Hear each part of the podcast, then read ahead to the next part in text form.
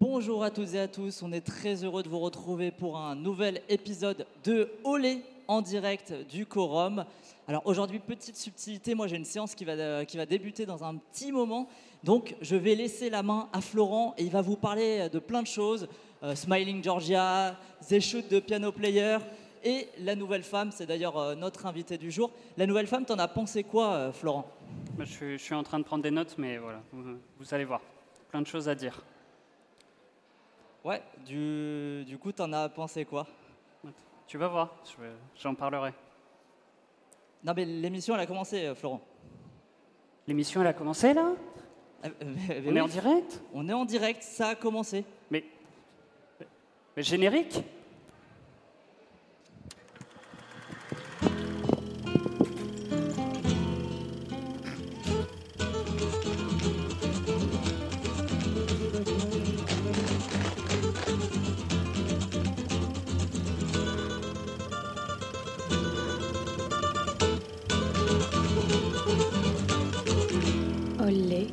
La quotidienne de TCS au Cinémed.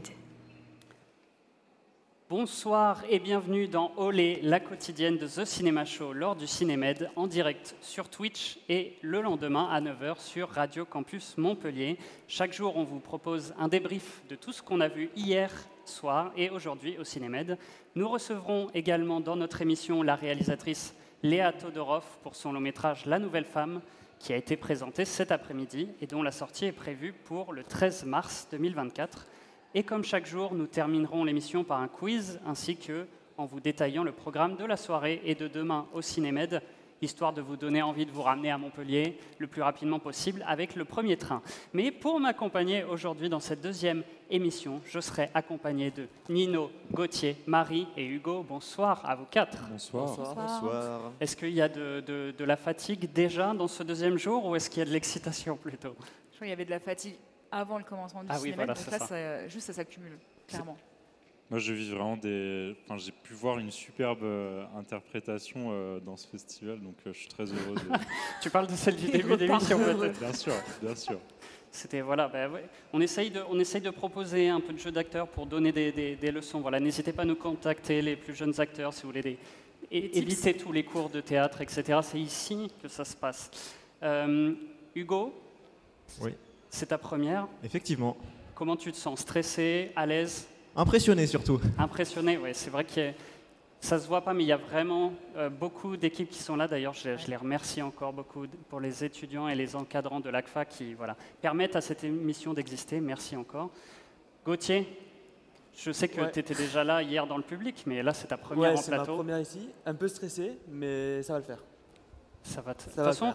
Ça le à fait partir du toujours, moment, hein. voilà, avec Gauthier, ça le fait toujours. Donc Ouais. la question. Mais là, on n'a plus choix de toute façon, donc euh, là, là, on est, on est branché. On est branché, on va rester là. plus Et donc il est temps de débuter ce deuxième épisode de Olé avec le débrief.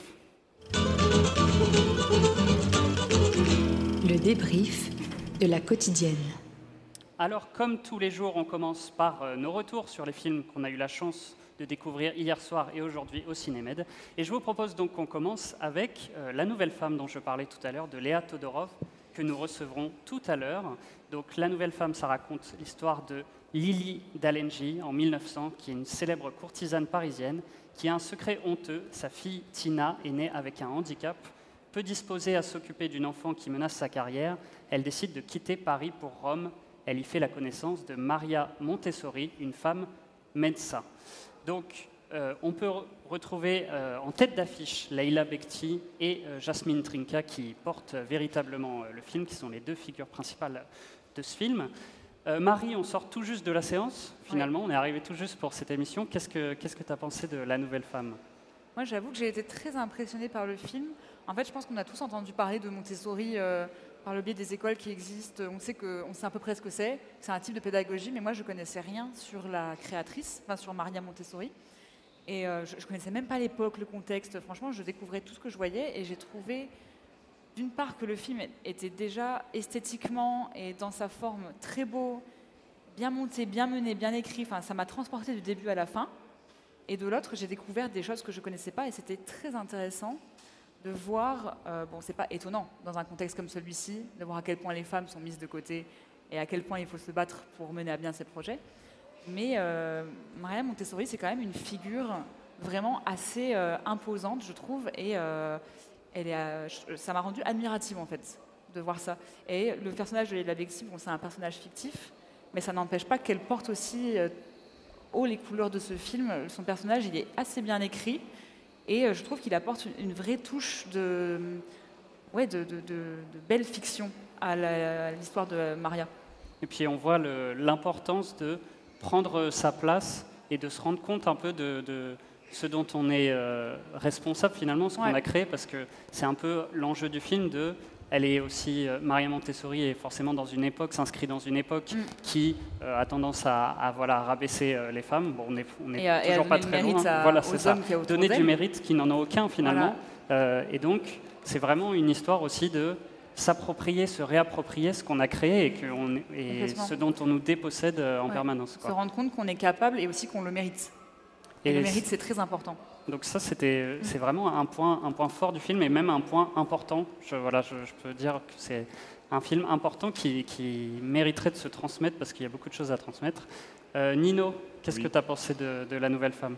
Il faut dire que euh, je suis pas, j'aime pas trop les films historiques, mais là j'ai vraiment été pris dedans. euh, bah, c'est c'est vraiment hyper intéressant. Et puis en, en plus, on sent vraiment que la réalisatrice vient du documentaire parce qu'il y a plein de, de scènes où on a l'impression bah, de voir des, des choses réelles et c'est hyper intéressant. Du coup, je trouve euh, ça réussit vraiment à montrer euh, un peu le fonctionnement de, cette pédagogie et en même temps, oui, en ayant ce, message sur, euh, sur, le, sur la place d'une femme médecin dans, dans cet univers-là. Et euh, ouais, j'ai trouvé ça très intéressant et, il y avait des très belles scènes, notamment avec les enfants. Et, puis oui, avec ce, personnage de Leila Bekti qui est, au final très touchante.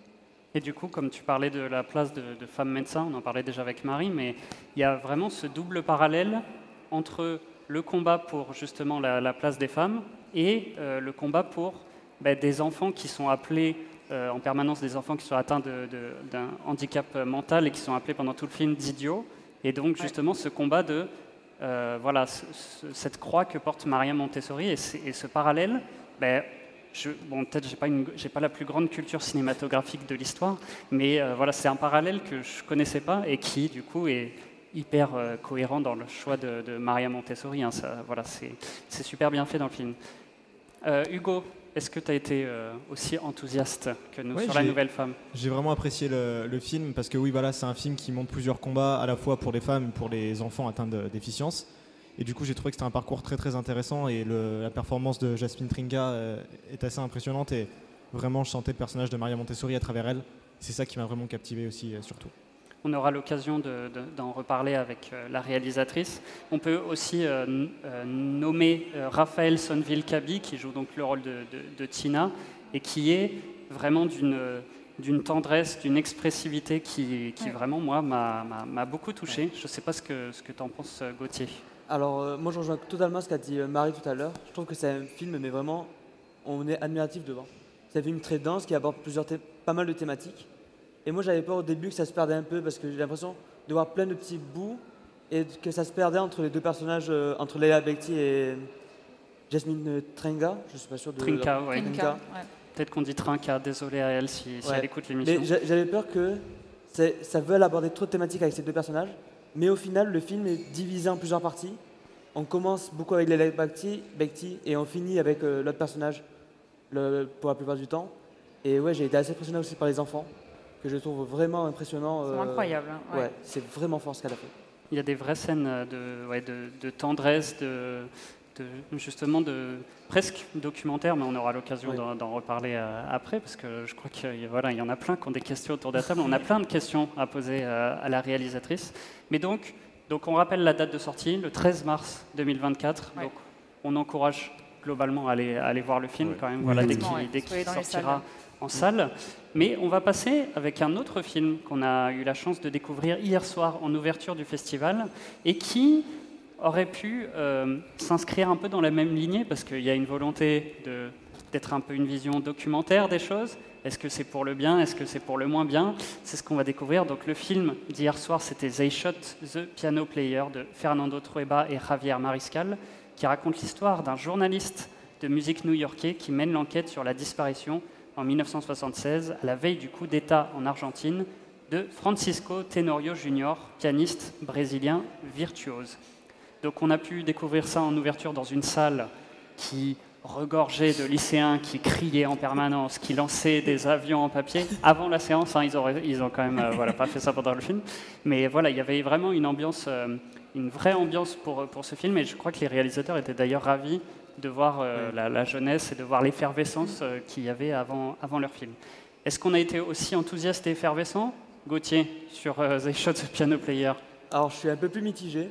Alors, mais déjà, l'histoire est intéressante, que ça veuille faire un hommage à ce, à ce pianiste. Je trouve que l'idée de base est, très intéressante et que formellement le film est, très bon dans ce qu'il veut faire. Dans ce qu'il veut faire. J'ai un problème avec le fait que le film est trop dense. Il y a trop de personnages, ça se perd un peu. Il y a beaucoup de dialogues et du coup c'est compliqué. Si on décroche ne serait-ce qu'une ou deux minutes, mais c'est un peu parfois compliqué de retourner dedans. On peut peut-être euh, décrire un tout petit peu le, dispositif euh, ben, du, film? C'est un film qui est coupé entre différents entretiens et avec plusieurs flashbacks sur la vie du, pianiste. Tout est fait en animation, même les, entretiens sont en animation. Et justement, rapidement pour l'animation, il y a un truc qui me dérange euh, dedans. Je sais que c'est, ça vient, ça peut très facilement, on peut on peut facilement faire le parallèle avec euh, les bandes dessinées belges, par exemple. L'animation marche très bien euh, au niveau des villes et au niveau des, objets et des décors, mais je trouve qu'avec les visages, ça ne fonctionne pas trop. Je ne sais pas trop comment décrire, c'est un truc qui me dérange. ça m'a dérangé, je ne sais pas pourquoi. Ça peut, ça peut être, c'est vrai que ça peut être un style assez euh, particulier, c'est un style vraiment très marqué d'animation dont on n'a pas l'habitude forcément de voir parce qu'on est quand même dans un monde où globalement euh, c'est plutôt lissé, c'est assez vouloir être le plus photoréaliste possible, et là, c'est pas du tout euh, ce qui est recherché. Euh, Marie, est-ce que tu as été, toi, pareil, un peu submergé par toutes ces infos de They Shot the Piano Player? Submergé, je pense que c'est le mot. Oui, effectivement, c'est très dense parce qu'il y a énormément d'entretiens avec beaucoup de personnalités qui étaient reliées à Tenorio Junior. En plus, c'est un sujet que moi, je ne connaissais pas, donc il fallait s'approprier mm. et le sujet de la bossa nova, et le sujet de ce pianiste-là en particulier, et le contexte des dictatures, enfin, beaucoup, beaucoup de choses. Donc je suis ressortie en me disant, OK, il y a eu beaucoup de name dropping, beaucoup de situations. En plus, ça parle beaucoup. Il y a trois langues différentes français, anglais, euh, non pas français, espagnol, anglais et portugais. portugais. Donc tu switches d'une langue à l'autre, il faut se réapproprier le son, lire les sous-titres. C'est vrai que c'est, il faut être bien réveillé quand tu le regardes. Mais ceci dit, je suis sortie en me disant que ça mélangeait trop de sujets. Et en fait, en les écoutant ce matin en rencontre presse, je trouve qu'il m'a convaincu. En fait, il a expliqué que pour lui, il ne mélangeait pas les sujets. C'est juste qu'il racontait la petite histoire dans la grande histoire. Et c'est vrai qu'on a tous une petite histoire dans un grand contexte historique. Et que pour parler de ce pianiste, il fallait parler de comment il a disparu, donc du contexte des dictatures en Amérique latine. Moi, c'est un sujet qui m'intéresse beaucoup parce que j'ai pas mal étudié ça. Et. Euh, et en fait, euh, je trouve qu'il a raison. C'est pas un mélange, c'est la. Lui, ce qu'il disait, c'est que c'est la vie en général qui est comme, ça. Et en fait, euh, c'était très intéressant de les écouter, je trouve. Mais du coup, moi, j'étais un peu frustré sur ce point-là parce que je suis moins, euh, moins au fait de justement toutes les toutes les dictatures, etc. Enfin, l'histoire de l'Amérique du Sud, je suis un peu moins connaisseur. Et du coup, bah, j'en attendais plus, c'est peut-être pas ce que le film voulait, voulait me donner, mais en fait je trouve que la conclusion du personnage, je vais pas, on va voilà, on va pas, on va pas dévoiler, mais du coup, bon ben, je la connaissais depuis le début. Alors c'était peut-être pas l'intention du réalisateur, mais son parcours, je savais où est-ce qu'on allait arriver et que bon bah donc oui, c'est déroutant en fait. Voilà, c'est Tu t'attends à une enquête approfondie, mais en fait, tu connais déjà le coupable. C'est ça, tu es, en attente d'un dénouement, comme un gros dénouement, euh, voilà, comme on, comme on peut en avoir l'habitude. Et puis j'étais un peu frustré parce que hier, on en parlait déjà dans l'émission, mais du côté euh, musical, parce que je trouve qu'on n'entend pas tant la musique, mm. euh, la musique bossa, la musique brésilienne. Je trouve que elle n'est pas tellement présente dans le long métrage. Il n'y a pas tant de scènes voilà, un peu spontanées. Donc c'est ma petite frustration du soir. Mais quand même mention spéciale pour la voix de Jeff Goldblum qui oui, on adore bah, avec toujours ces What? Qui sont vraiment uniques et qui voilà. Fernando Trueba disait que c'était sa voix préférée, sa voix américaine. Parce qu'elle était unique. Parce qu'elle était unique et elle l'est effectivement. On a des petits bonus, voilà d'autres films qu'on a qu'on a pu voir, notamment Nino Raconte-nous ton- ta journée où tu as dû un peu courir, où tu as Oui. dû un peu aller euh, de tous les côtés pour, euh, pour voir euh, des films. Bah, du coup, c'était un peu la journée des, des- des premières fois, parce que j'ai vu euh, bah, deux premiers films euh, des deux, respo- des deux rétrospectives. euh. Donc, euh, à savoir euh, le premier film d'Ettore Scola, Parlons femmes, qui est, un, qui est un film à sketch sorti dans les années 60. euh, 1964. ouais. Ouais. Et, et donc, il parle. bah, plusieurs. Il y a neuf segments tournés autour des, des rapports entre l'homme et la femme, et c'était c'était assez drôle et c'était assez assez marrant de voir la vision euh, de, la société italienne euh, à ce moment-là sur sur les rapports hommes-femmes. Et puis, euh, ouais, la salle a beaucoup ri, et moi aussi, j'ai trouvé ça assez drôle. Et, euh, ensuite, j'ai vu euh, le premier film de Yolande Zamberman. euh, Classified People, donc sur, euh, sur l'apartheid, euh, c'est en plus tourné en plein, euh, en plein apartheid en 84, je crois, et, euh, filmé d'ailleurs euh, clandestinement, ce qui ne se voit pas trop parce qu'il y a vraiment des, euh, des, très belles images, c'est vraiment très beau d'abord, et puis, euh, et puis en même temps c'est un sujet qui est assez, euh, assez terrible, mais on a vraiment des super personnages, c'est en particulier tourné autour d'un couple euh, qui est vraiment très très touchant et auquel on peut, euh, on peut reconnaître des, des gens. euh, et c'était vraiment un film, euh, un film assez touchant, en plus d'être euh, d'être assez euh, instructif sur le sujet. Bon, en tout cas, euh, sachez que Nino donne tout pour l'émission et qu'il n'a pas euh, cessé de voilà d'enchaîner pour choper des séances, arriver au dernier moment pour Ouais, c'est cette beau, hein. émission, pour là maintenant. Donc euh, voilà, Euh, merci. J'ai pris, la dernière place euh, dans la salle pour la nouvelle femme. Ah Désolé ben, à- ouais, à gens mérité. qu'il y avait derrière. C'était mérité pour tout ce que tu as fait. Euh, on a vu aussi, euh, avec Gauthier et Marie, un documentaire cet après-midi qui s'appelle donc euh, Smiling Georgia. Euh, voilà, sur euh, une histoire dentaire en Géorgie. Je ne sais pas si on peut résumer comme ça. c'est un beau résumé, je trouve. ouais. C'est c'est très mal, euh, très mal résumé. Marie, est-ce que tu peux nous en parler un petit peu? Oui. Alors, c'est un documentaire sur euh, le- un programme politique qui avait été annoncé en 2012 en Géorgie, qui était on va soigner toutes vos dents carriées pour les habitants géorgiens et on va vous les remplacer par des prothèses. Tout cela gratuitement, évidemment. Sauf qu'ils ont effectivement enlevé toutes les dents carriées des habitants. Ce parti politique n'est pas repassé aux élections, donc le président n'a pas été réélu. Et les prothèses dentaires pour remplacer les dents arrachées ne sont jamais arrivées aux- aux habitants. Donc en fait, ça suit ces habitants-là qui n'ont plus de dents. On dirait presque un, un truc de base de fiction. On quoi. dirait, on dirait une fiction, tellement ça paraît improbable ce qu'on voit à l'écran. Et du coup, il interroge ces gens, euh, il leur demande ce qui leur est arrivé, comment ça leur est arrivé, comment ils le vivent, parce qu'en fait, la plupart de ces gens, en plus, vraiment, on leur a tout arraché. C'est-à-dire que pour manger, pour vivre, ça, ça devient assez euh, terrible. Et je trouve que c'est un enchaînement de scènes, c'est presque du rocambolesque, je trouve, parce qu'il se passe des choses dans ce documentaire. Je trouve ça incroyable. Il y a une scène avec une journaliste qui a une émission euh, type on aide les gens euh, qui ne peuvent pas euh, avoir d'aide de l'État, j'en sais rien. Moi, ça me penser à la déco avec Valérie Damido, en fait. hein. Je vais chez Oui. les gens et je change, je change tout. Et cette journaliste, elle va chez les gens et les gens refusent d'avoir son aide parce qu'ils refusent toute aide de, des médias, de l'État, de- des gens qui les ont abandonnés. Ils se retrouvent chez une femme qui a déjà une prothèse, donc les journalistes s'énervent. Enfin, il se passe des choses assez folles. Et moi, j'ai trouvé hyper intéressant, mais extrêmement pessimiste, parce qu'en fait, euh, il n'y a pas de fin, solution. ouais. Mais en fait, ce qui est intéressant, c'est que ça parle de ce qui s'est passé en 2012 aux élections, mais en fait, ça parle d'un problème bien plus profond de pourquoi tous ces gens avaient autant de problèmes dentaires, avaient autant de problèmes d'hygiène, parce qu'on leur a tout arraché. C'est pas une carie que vous, vous avez, euh, vous avez chez le dentiste, vous Ah oui, quoi. non, là c'est costaud. Ouais. On leur a tout enlevé. Et en fait, dans la petite histoire des élections, il y a la grande histoire de ce pays où les habitants ont été laissés à l'abandon, en fait. Et c'est ça qui est intéressant. Alors après, euh, moi j'ai des, bon, des petites réserves, je sais pas ce que t'en niveau- dira Gauthier Oui. euh, sur Pour un au truc niveau- bien précis, je pense, oui. Alors déjà, voilà, déjà, bon, je passe mon coup de gueule. Ça concernera personne qui nous regarde, mais je passe mon coup de gueule. Les sous-titres euh, ont été faits avec les fesses, euh, voilà. Et hier. They Shot the Piano Player, c'était la même chose. S'il vous plaît, respectez-nous, respectez-vous et faites des sous-titres un peu plus corrects. Mais euh, non, le au niveau de la forme.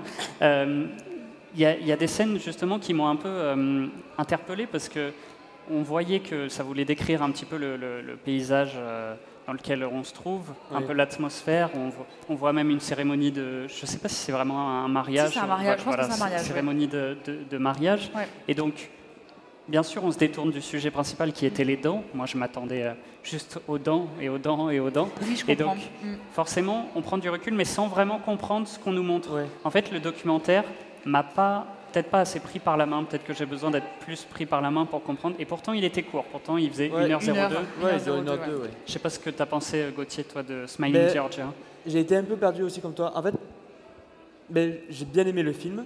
J'aime bien le. Ben, je connaissais pas du tout cette histoire, mais vraiment absurde euh, qui s'est passée en Georgie en 2012. Mais euh, moi, j'ai été perturbé par le rythme surtout du film. Je pensais pas que ça, ça allait être beaucoup de plans euh, sur la nature, sur la réalité euh, là-bas. Et du coup, ben, je l'ai peut-être pas vu au bon moment, mais il y a un petit moment où je me suis un peu ennuyé. Et en fait, ce que j'aurais peut-être voulu, c'est d'avoir plus un contexte du pays avant, je- en introduction, de savoir c'est quoi le parti politique qui a, fait, qui a mis ça en place, euh, comment est-ce qu'il a perdu, qu'est-ce qu'il y a- qu'est-ce qu'il y a eu ensuite. On n'a pas trop de contexte. On, on voit des élections vers la fin du film, mais même Ouais. là, on ne sait pas trop qui a gagné encore une fois.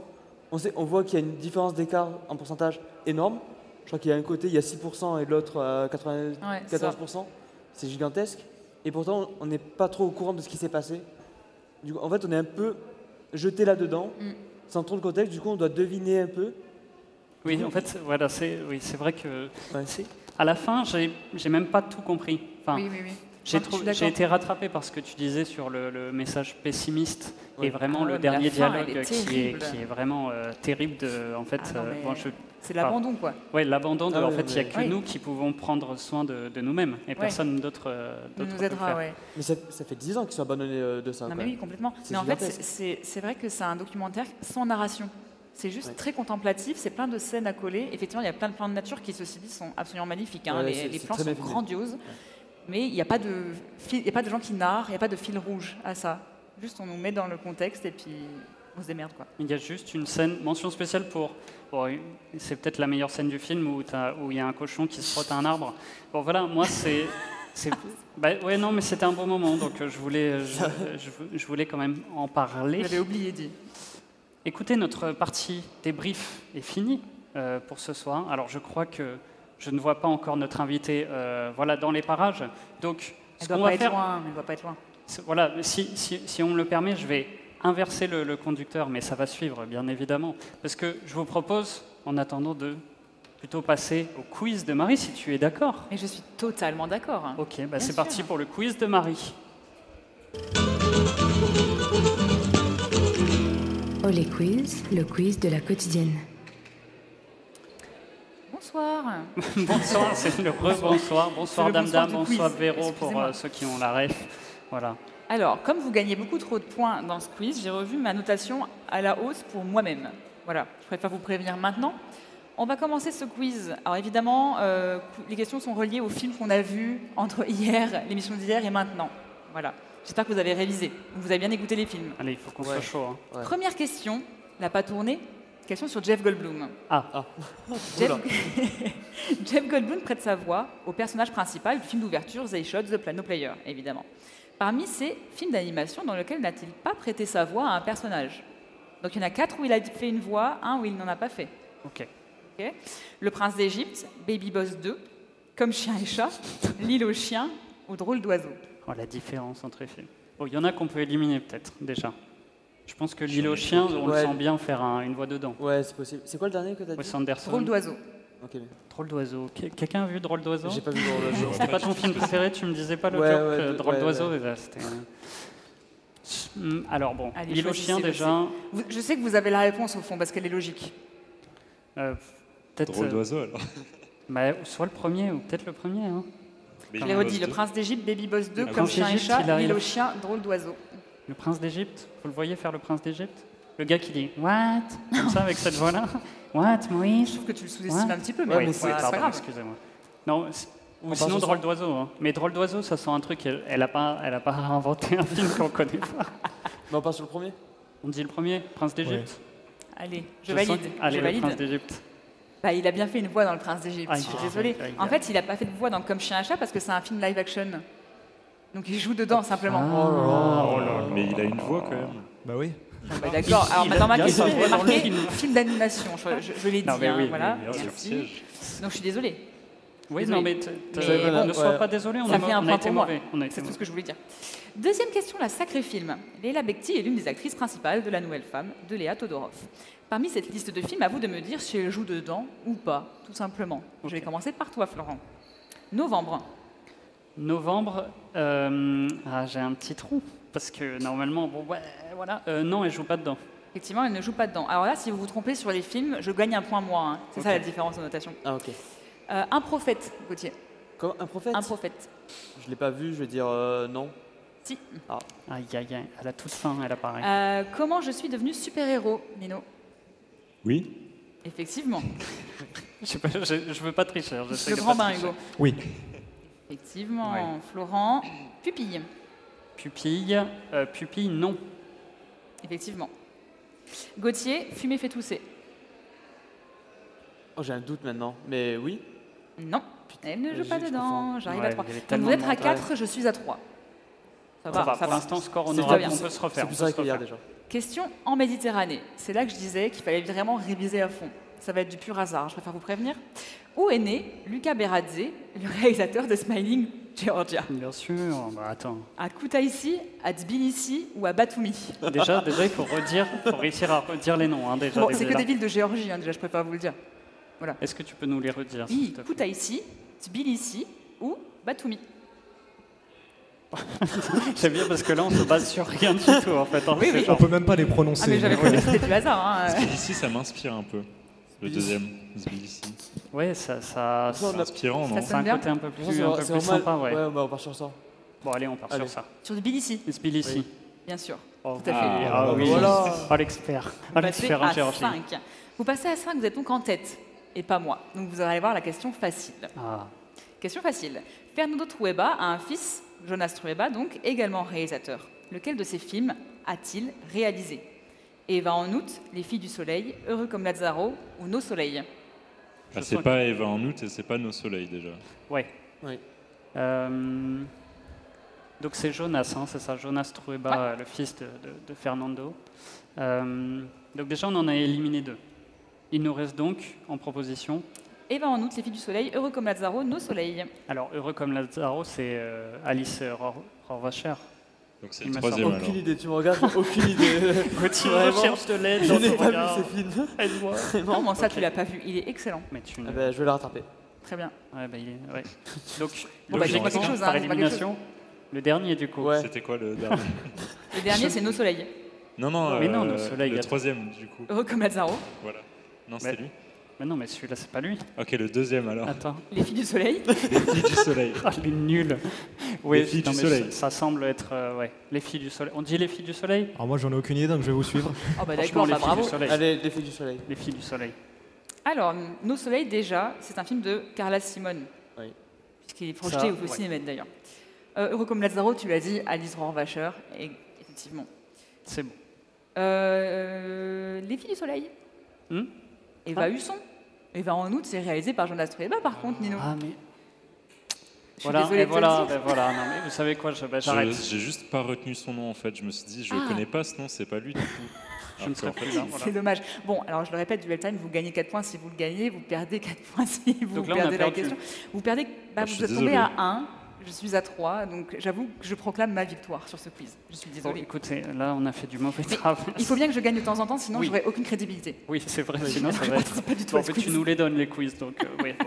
Bon, ok, ok. On a que- Bon, tant pis, on accepte notre défaite, mais on fera mieux, euh, on fera mieux la prochaine fois. Oui, On- il y en a encore on est- plein, des on- quiz à venir, hein. On essaiera de faire mieux la prochaine fois. Du coup, merci beaucoup Marie d'avoir euh, préparé ce quiz une nouvelle fois.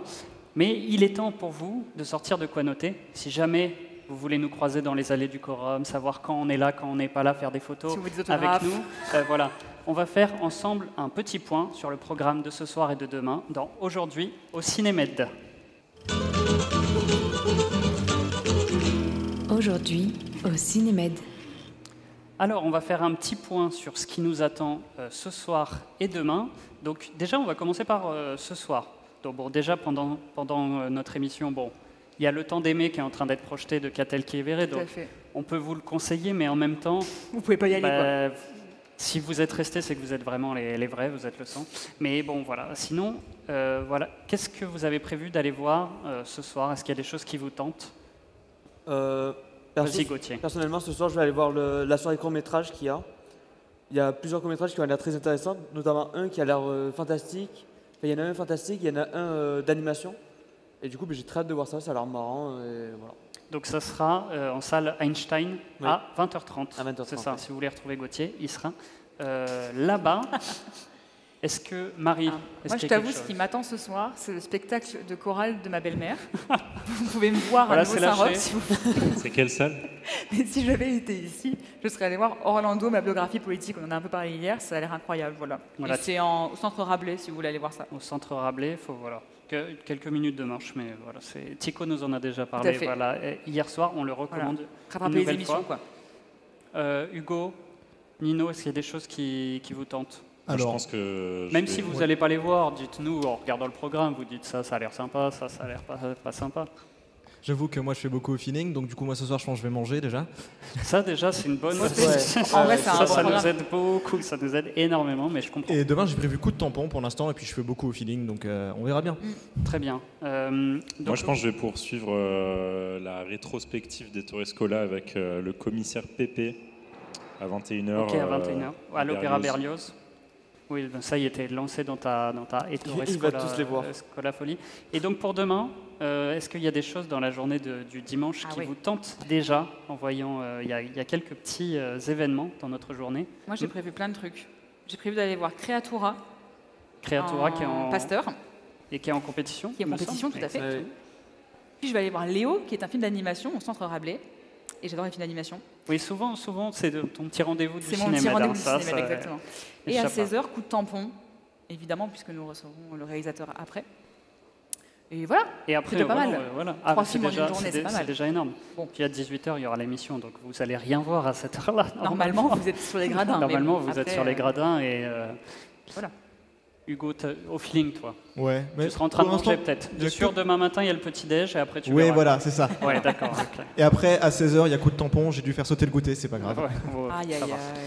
Euh, Gauthier, Nino, Euh, moi, demain, je pense que j'irai aller voir euh, Marx, peut, Marx peut attendre de Marco Be- Bellocchio, qui est à 11h au cinéma Diagonal.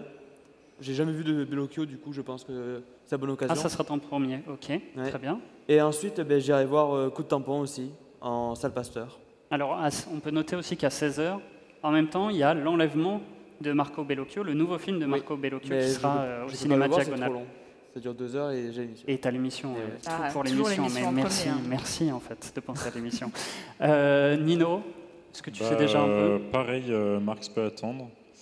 Et puis, euh, et puis je vais poursuivre aussi euh, pour. euh, Les gens sont fans de pas. toi, Nino, Il ils, ils veulent savoir où tu es. Ils veulent Désolé, te on voir. dévoile tout. Attends, hein. je- j'ai Ils perdu la savoir. ligne. Euh, je vais poursuivre euh, Yolande Zoberman. Tu vas poursuivre Yolande Zoberman je vais poursuivre mon visionnage de Ah, ce film. Ne fais pas ça. pas elle, euh, avec euh, Would You Have Sex with an Arab, qui est apparemment euh, bien. Ok. Voilà. Ah bah, très bien, bah, on, on note. Voilà, si vous voulez dans le retrouver euh, euh.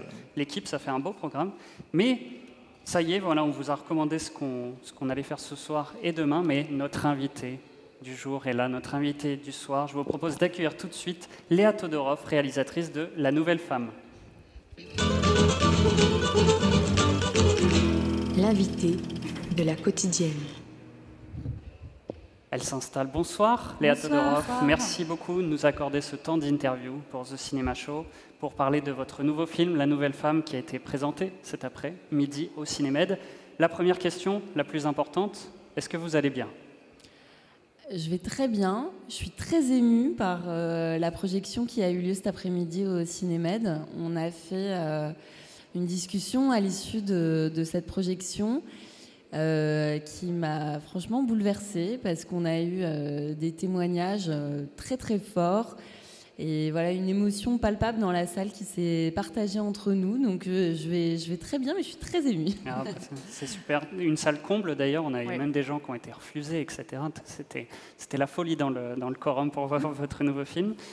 On voulait vous parler de, du... Quel a été le déclic finalement pour vous donner envie de, de réaliser ce premier long métrage de fiction, de passer du documentaire à à la fiction bah, C'est vraiment grâce à un documentaire sur lequel j'avais travaillé. J'avais participé à l'écriture d'un film sur les pédagogies alternatives que j'ai découvert le personnage de Maria Montessori.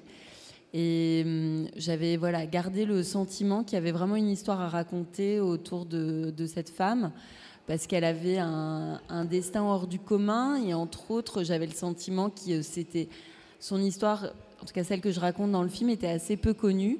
Cette période qui précède le moment où elle invente les écoles qui vont devenir connues, qu'on connaît toujours aujourd'hui, euh, qu'on célèbre, la Casa dei Bambini, tout ça. Et il y avait deux choses qui me touchaient beaucoup dans la période euh, que j'ai finalement choisi de raconter. C'était d'une part le fait que c'était le moment où elle avait été confrontée à un choix personnel terrible, qui est un peu le, voilà, le, de, de, du récit que je fais, mais aussi que c'est l'époque où elle travaillait avec des enfants neuroatypiques ou porteurs de handicap moteur et que on sait peu que finalement euh, la méthode Montessori a été d'abord euh, travaillée avec et pour ces enfants. Et j'avais envie, à travers ce film, de vraiment aussi œuvrer aux nouvelles représentations euh, de ces enfants. Et est-ce que vous avez senti dans l'élaboration du, long métrage une, une, vraie différence finalement entre travailler le documentaire et travailler euh, la fiction? Ou est-ce que vous avez trouvé quand même des points d'accroche? Non, j'ai trouvé ça hyper différent, mais je pense que tout dépend de quel documentaire on fait et de quelle fiction on fait. Là, en me lançant dans un long métrage avec euh, euh, voilà, le défi de l'époque, des deux langues, de vraiment bah, du jeu très écrit, même en termes de mise en scène, on est, loin du, du, documentaire voilà, dans, les mouvements de caméra, dans les lumières, etc. Donc, à plein d'endroits, c'était très très différent, mais j'avoue que j'ai adoré ça. J'ai trouvé que voilà, vraiment c'était grisant le, plateau de fiction. Je rêve de le retrouver au plus vite. Et surtout, euh, pour, un, premier film de fiction, se lancer dans un, film à, costume, ça peut, être, euh, ça peut être impressionnant, ça peut être, euh, ça peut être difficile. Euh, mais vous vous êtes dit, on y va, c'est l'histoire que j'ai envie de raconter, alors ça me fait pas peur. Ouais, c'est un peu la folie du producteur. Hein, mmh. ça, c'est lui qui m'a fait confiance pour faire ce, ce premier long métrage, donc euh, clairement d'époque avec des costumes, mais aussi avec plein d'enfants et d'ailleurs aussi pas mal d'animaux. Donc c'était et puis entre deux pays, en deux langues, euh, voilà. Donc on a on a mis la barre. Euh, clairement assez haut, mais comme on, on s'est cru mutuellement capable de cette folie, on, on l'a fait. Bon. Euh, Marie, je crois que tu voulais revenir justement sur euh, le, le travail avec les enfants handicapés euh, notamment. Ouais. Moi, j'étais hyper admirative en regardant votre film. Je me suis dit tout le long, mais comment elle a fait? Comment est-ce que vous avez dirigé finalement ces enfants? Euh, En plus, les scènes, elles sont, elles sont déjà, elles sont hyper belles, mais on les voit évoluer, on les voit euh, tout au long du film euh, utiliser cette pédagogie finalement. Comment est-ce que vous avez fait pour les diriger? Bah D'abord, merci. Je suis très contente si, merci à vous. Si, ça, euh, si vous voyez tout ça, parce que c'est vraiment euh, l'un des objectifs euh, du film, que, de nous rappeler aussi de toutes les capacités de ces enfants, d'arrêter de les considérer parce qu'ils ont des difficultés comme incapables, de faire mille choses et, et d'être entre autres de très bons acteurs, puisque ils n'ont pas progressé au cours du tournage, ils arrivent à jouer euh, leurs propres difficultés et leurs propres progrès. Donc euh, ça, c'est vraiment leur mérite. Euh, et ben, en fait, c'était, c'est vraiment passé par la préparation, c'est-à-dire que comme on s'est dit que pour nous c'était le cœur du film, on y a mis beaucoup d'énergie et on a organisé avec les enfants très en amont du tournage, à peu près 6-7 mois avant, un premier stage pour apprendre à les connaître, apprendre à travailler avec eux. Et on a vraiment fait en permanence un va-et-vient entre euh, ce qu'on voulait raconter dans les scènes et ce qu'on faisait avec les enfants qui nous inspirait aussi des images, euh, des actions. Et, et, entre autres, je dirais que le, le vraiment, euh, ce qui m'ont vraiment inspiré, c'est aussi le travail sur la, sur la musique et sur la danse, parce que c'est pas quelque chose que j'avais imaginé comme ça avant de commencer à travailler avec eux. Et c'est vraiment dans le travail avec les enfants qu'on a trouvé ensemble une, une méthode. Euh, où leur, leur mouvement inspire la musique et c'est devenu quelque chose de central où on savait qu'on voulait arriver là dans, dans le film et hum, donc en vrai, euh, c'est moi qui ai réussi à faire quelque chose, mais eux, ils ont vraiment bien joué aussi euh, à, m'inspirer autant de choses et à donner autant. Et, et à être euh, vraiment sans cesse à la hauteur des défis qu'on leur proposait. J'aime bien dire que le moment où on s'est dit qu'on était complètement timbré, c'était quand on s'est mis à leur parler en italien, alors qu'on était une équipe française, des enfants français, souvent qui sont pas scolarisés dans des écoles, euh, voilà. Et là, on est là à faire Buongiorno bambini, voilà. Et donc là, c'était c'était un peu déconcertant. Puis Jasmine Trinca est arrivée au stage, une vraie italienne, ça donnait un peu de crédibilité à ce projet. Et puis avec son charme, euh, et voilà, ça, ça- elle aussi, la force de conviction qu'elle a eue dans le projet, on a quand même réussi à les faire parler italien dans le film, à ne pas devoir les doubler, ce qui était la hantise de- des ingé-sons qui me disaient ça va être horrible si tu les fais doubler par des enfants italiens.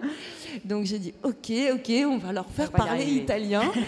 Et voilà, et c'était c'était très amusant que finalement ça soit aussi des difficultés d'élocution qui cachent un accent français. Moi je trouve que c'est génial parce que c'est c'est grâce à ça que personne ne- ne peut se dire qu'il y a un problème dans l'italien. Et je me demandais justement comment euh, s'est fait le choix de euh, Jasmine Trinca et Leil- Leila Bekti. Est-ce que c'est voilà, des, actrices que vous aviez déjà en tête ou c'est venu au fur et à mesure de, la, de pré-production? Hum, Jasmine Trinca, c'est vrai que j'avais j'avais en tête pendant, pendant toute l'écriture du film. C'est une actrice pour laquelle j'avais une admiration immense, euh, des rôles que, dans lesquels j'avais pu la voir quand moi-même j'étais encore presque toute jeune adulte.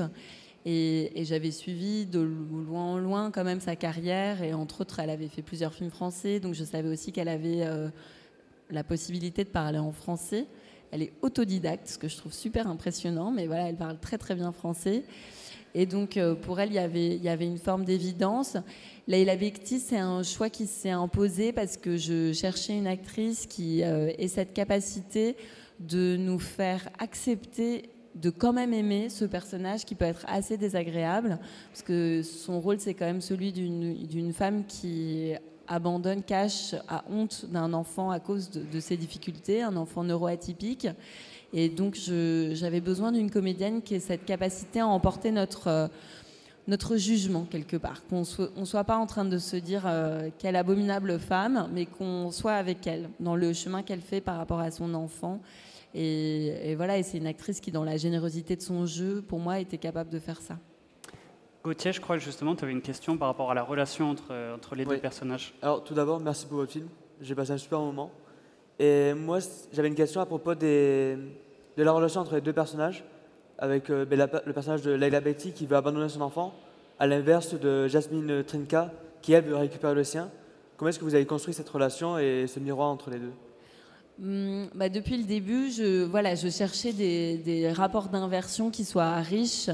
Et c'est vrai que ce qui m'a intéressé, c'était qu'effectivement, euh, Jasmine, euh, enfin, Leila- le personnage de Leila Bekti, Lily, au départ veut abandonner cet enfant, mais progressivement va s'en rapprocher. Et que chez Maria, il y a effectivement cette dimension inverse que j'ai vraiment construit comme des sables mouvants. De plus elle va essayer de, de récupérer l'enfant, plus elle va s'éloigner de ce but quelque part. Quelque Ouais. chose comme ça de de, un, précipice qui s'ouvre sous ses pieds euh, sur- cette, euh, cette question-là. Mais ce que j'ai cherché à faire, c'était surtout de faire qu'il n'y ait pas que Jasmine qui apporte quelque chose, enfin Maria Montessori qui apporte quelque chose à Lily d'Alangi, puisqu'elle lui apporte euh, voilà, un lien avec son enfant et un nouveau regard aussi sur cette différence. Mais je voulais aussi que Lily d'Alangi apporte quelque chose à Maria Montessori. Et ça, j'ai mis plus de temps à le trouver, parce que quelque part, c'était moins évident. Et en même temps, je, je trouve ça assez rigolo qu'elle lui apporte aussi un peu les clés du monde, de comment ça fonctionne en vrai, et qu'il faut, il faut apprendre euh, à, eh ben, à se vendre. Et je trouve que c'était intéressant de, de mettre en avant cette idée du marketing, celle qui est aussi qu'on, c'est une époque à laquelle on commence à revendiquer les inventions, les idées qu'on a. Il ne s'agit pas juste d'inventer l'électricité, il s'agit d'être celui qui signe cette invention. Et de la même manière, il ne s'agit pas juste de faire progresser les enfants, il s'agit d'être celle qui va être reconnue pour euh, cet héritage. Et je trouvais que, que ça vienne d'une courtisane française euh, me semblait ludique quelque part. Mais d'ailleurs, rapport à cela, il y a quelque chose qui m'intriguait avant de voir le film et qui m'a et que j'ai trouvé encore plus intéressant après avoir vu le film, c'est le titre, le choix du titre, euh, La Nouvelle Femme. Comment euh, ça vous est venu justement ce, choix de titre? Ben, finalement, le titre m'a beaucoup aidé à écrire le film, euh, presque dans ce sens-là, parce que quand j'explorais un peu toutes les facettes de la vie de Maria Montessori, je me suis rendu compte que autour de ces années 1900, qui sont les années dans lesquelles est apparu ce concept de nouvelle femme, que ce soit en Italie, voilà, dans plusieurs pays d'Europe, aux États-Unis, The New Women. C'est vraiment ces premières, un peu des premières féministes. Enfin, je pense qu'on n'arrête pas de dire c'est les premières, il y en avait bien avant aussi, mais bon, voilà, en tout cas, euh, ces femmes qui sont éduquées, qui vont à l'université, qui ont des outils intellectuels. Euh, et je trouvais que il y avait quelque chose qui me fascinait, que ça soit à cette période-là, qu'elle se soit aussi occupée de ses enfants, qu'il y avait un lien comme ça que je ne pouvais pas totalement comprendre intellectuellement, mais que je trouvais très riche. Et j'avais cette scène sans trop dévoiler, mais à l'université, où elle s'adresse aux jeunes femmes, euh, voilà, avec sur ce discours sur la connaissance. Et je savais que je voulais arriver à cette, cette Maria-là. Donc en fait, je voulais vraiment arriver à cette constitution de la nouvelle femme, parce que je pense que dans les récits que j'avais lus sur elle, c'était vraiment la période qui m'intriguait le plus. Et c'est un titre qui me paraissait ensuite juste scénaristiquement, en tout cas pour, pour le film, parce qu'il y a l'idée que ça permet d'englober aussi le personnage de, de Leila Bekti, Lily la cocotte parisienne, qui est aussi une femme qui s'émancipe d'une autre manière, mais de la domination masculine. Et encore en dehors de ça, on a ce personnage de petite fille, et pendant tout le tournage, on s'est demandé si c'était pas elle, finalement, la nouvelle femme. Je crois, euh, Nino, que, justement tu, voulais parler de ce, euh, regard féministe euh, que tu as, as, senti évoluer euh, au, cours du, au cours du long métrage. Oui, c'est vrai que enfin, je trouvais ça très intéressant la manière d'interroger la place de la femme autant dans le couple que dans la parentalité, dans, dans la société du, du début du XXe siècle.